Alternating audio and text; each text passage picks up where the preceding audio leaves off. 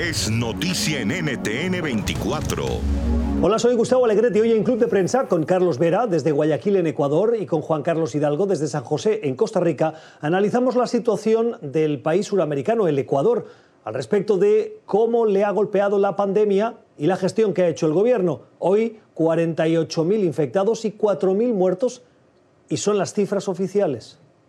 Las cifras son simplemente una mentira, son una farsa. Y la explicación del gobierno es que, como oficialmente la OMS les dice que solo los comprobados con pruebas eh, CPR pueden darse o por contaminados o muertos, es, eso es lo que corresponde al número de pruebas CPR que han hecho, que pasan de, de 100.000. El, el número de contaminados en el Ecuador con relación a los 17 millones de, pobladores que somos, fácilmente debe andar por los 8, 10 millones. Eh, el número de muertos que hubo en Guayaquil, que fue un caso de tragedia y ahora es un ejemplo de recuperación, fue de aproximadamente 14 mil en una ciudad de 2.750.000 habitantes en apenas dos meses, que fueron marzo y abril, mediados de marzo a mediados de mayo en, en realidad. Eh, eso afectó la popularidad del gobierno, pero no tanto como los casos de corrupción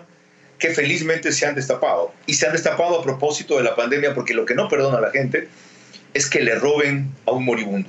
Eh, en el caso de Guayaquil es interesante, puesto que Guayaquil es una ciudad bastante próspera, la capital comercial eh, de Ecuador, y tuvo ese, estas escenas dantescas que recordamos hace unas semanas eh, de cuerpos en las calles, eh, en el calor de, esa ciudad, descomponiéndose. Eh, y no tuvo que ver, no fue una cuestión de falta de recursos necesariamente, sino el caos organizacional que hubo entre el gobierno central y el municipio de Guayaquil.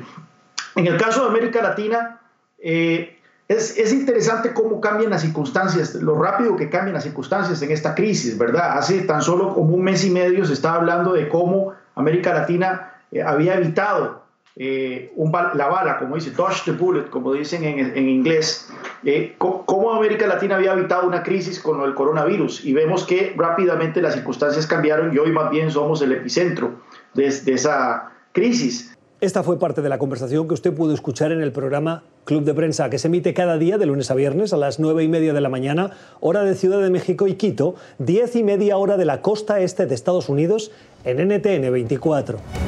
NTN 24, el canal internacional de noticias con información de interés para los hispanos en el mundo.